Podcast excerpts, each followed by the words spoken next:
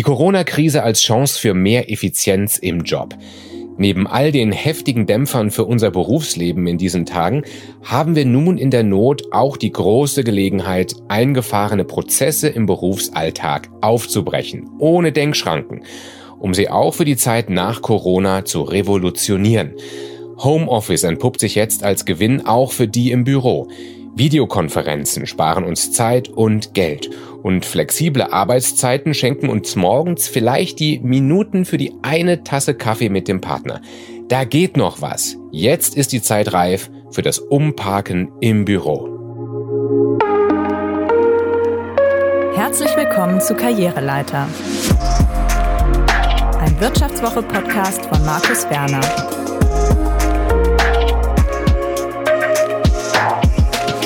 Und ich freue mich wirklich sehr, dass Sie mithören. Eine meiner freiberuflichen Maskenbildnerinnen hat mir vergangene Woche am Telefon gesagt, du, ich mache jetzt gerade Homeoffice. Und dann musste sie verzweifelt lachen. Maskenbildnerinnen im Homeoffice, die haben eben einfach nicht viel zu tun und warten auf bessere Zeiten. Gerade Selbstständigen und Freiberuflern brechen gerade die Aufträge weg, mitunter auf Null.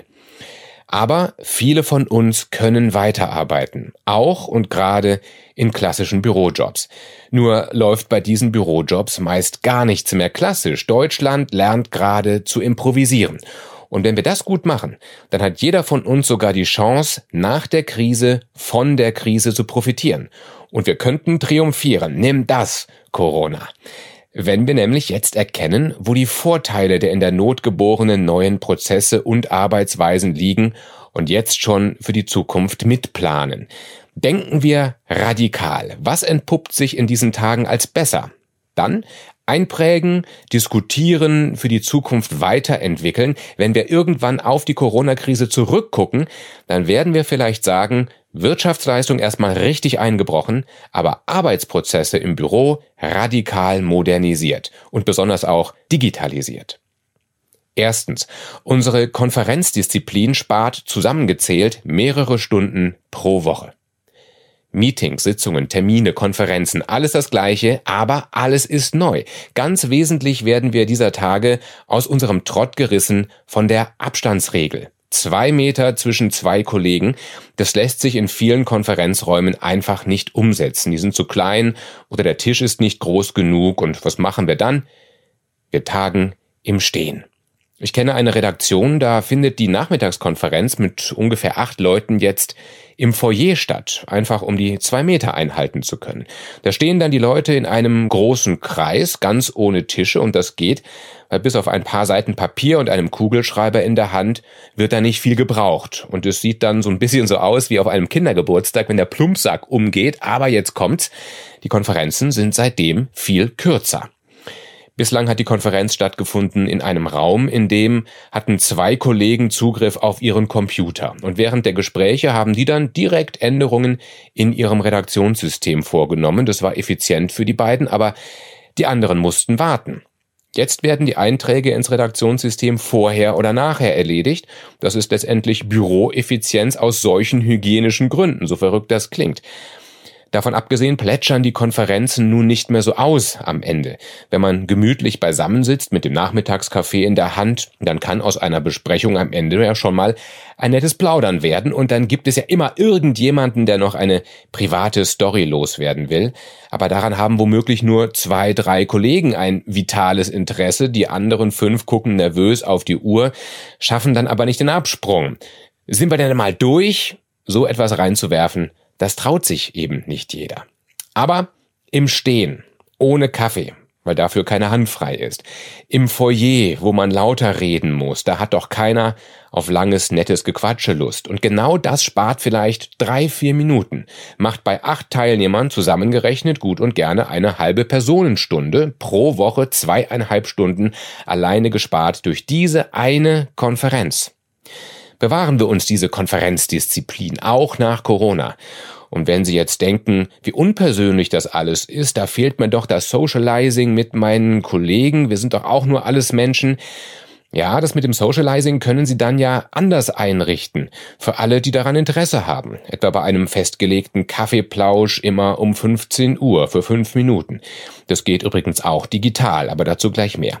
Jetzt erstmal Zweitens, Homeoffice ist effizienter als wir dachten und fegt sogar die Straßen frei.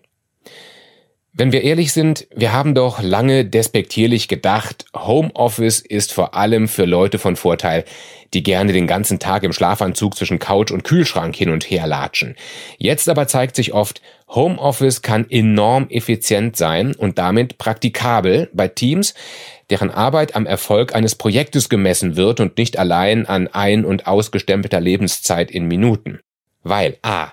Die Pendelei ins Büro fällt weg. Das spart bei vielen oft nicht nur eine ganze Stunde Lebens-Arbeitszeit täglich, die wir sonst in der Bahn oder im Stau verblasen, sondern das ist auch noch außerdem gut für die Gesundheit. Stichwort Stress und Frust. Und für die Luft. Stichwort Stickoxide. Und das Klima, klar, Stichwort CO2. Unterm Strich können wir dank Homeoffice länger schlafen, länger Pause machen oder länger arbeiten. Das ist alles besser als zu pendeln. B. Homeoffice schafft für viele ein Klima, in dem sie sich besser konzentrieren können. Gerade bei Teams, die sonst eng auf eng im Großraumbüro zusammensetzen. Selbst die, die in die Firma kommen, profitieren von denen, die von zu Hause aus arbeiten. Es wird eben auch im Großraum ruhiger, allein schon, wenn dort weniger Leute telefonieren. C. Abstimmung zwischen Kollegen im Büro und denen zu Hause verlaufen oftmals zielgenauer, weil vorab besser nachgedacht wird, bevor man anruft, was will ich jetzt eigentlich exakt klären.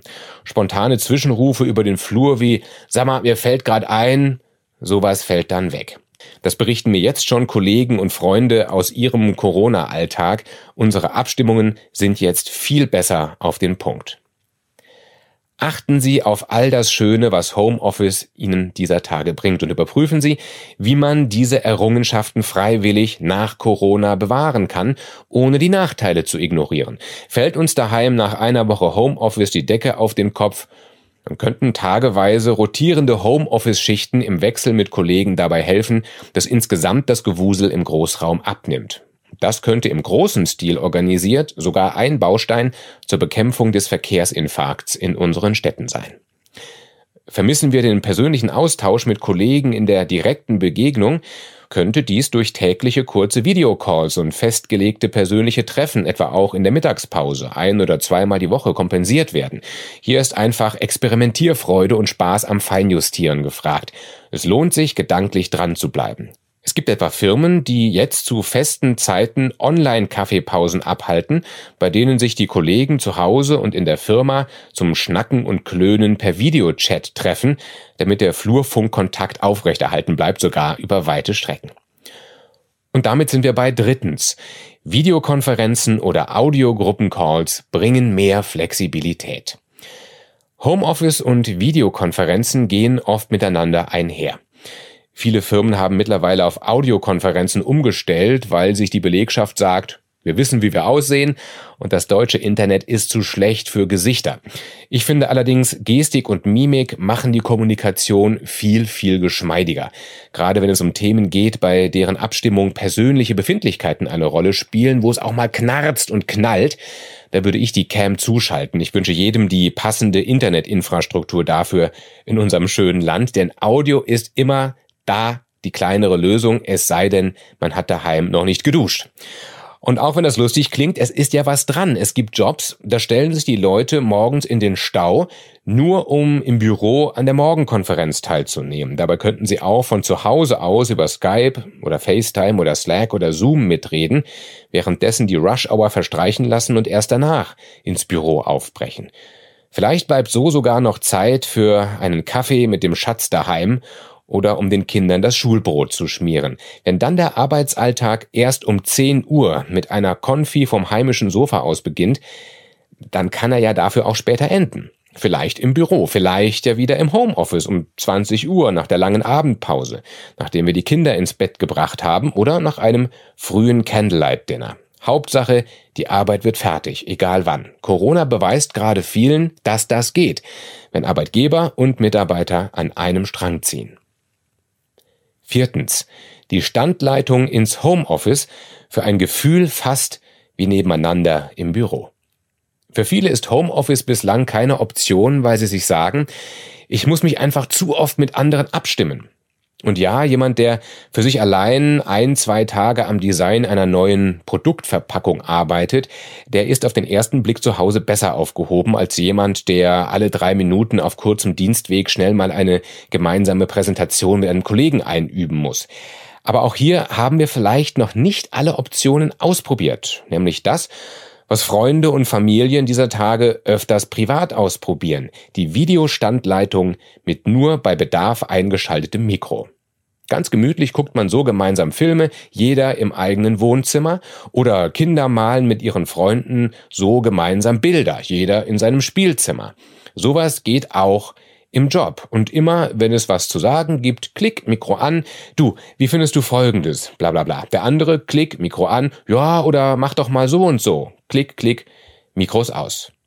Letztendlich entscheidet sich das alles an unserer Bereitschaft, Neues auszuprobieren und ein paar Wochen auszutarieren. Bislang war der Druck dafür nicht groß. Warum was ändern, wenn es doch eigentlich ganz gut eingespielt ist? Jetzt aber ist die Gelegenheit, weil es anders gehen muss.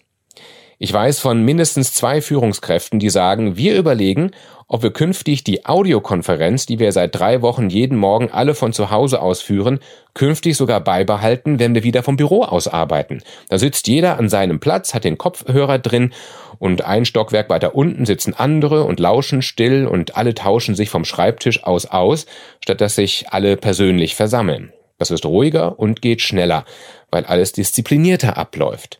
Denn fürs Telefon gilt das Gleiche wie beim Stehen im Foyer. Man fasst sich kürzer und kommt schneller auf den Punkt. Und einige können dann von Fall zu Fall auch von zu Hause aus arbeiten oder können sich von einer Dienstreise aus zuschalten, als wären sie direkt mit dabei. Kürzere Wege, weniger Reisezeit, weniger Stress unterwegs. Mehr gesparte Zeit im ganzen Team durch kürzere Abstimmungen, bessere Kombinierbarkeit von Job und Privatem durch flexiblere Arbeitszeiten, dank der Mischung aus Büro und Zuhause. Kurz, mehr Effizienz für bessere Ergebnisse und mehr Zeit für Schönes. In einigen Firmen wären dafür sicher einige Investitionen in die digitale Kommunikationstechnik nötig. Aber sehen wir es mal so. Dann wird es mal Zeit. Und oftmals reicht einfach schon das Smartphone. Nicht locker lassen jetzt. Es könnte sich für Jahrzehnte lohnen und das Arbeitsleben in Deutschland ein ganzes Stück in die Zukunft katapultieren. Das macht das Leben besser. Was wäre das schön, wenn das am Ende auch eine der Folgen von Corona wäre? Das war Karriereleiter, ein Wirtschaftswoche-Podcast. Neue Folgen erscheinen jeden zweiten Mittwoch um 15 Uhr. Mehr Infos über Markus Werner finden Sie in den Show Notes. Unser Podcast wird produziert von Alexander Voss, Anna Höhnscheid und Ellen Kreuer. Herzlichen Dank fürs Zuhören.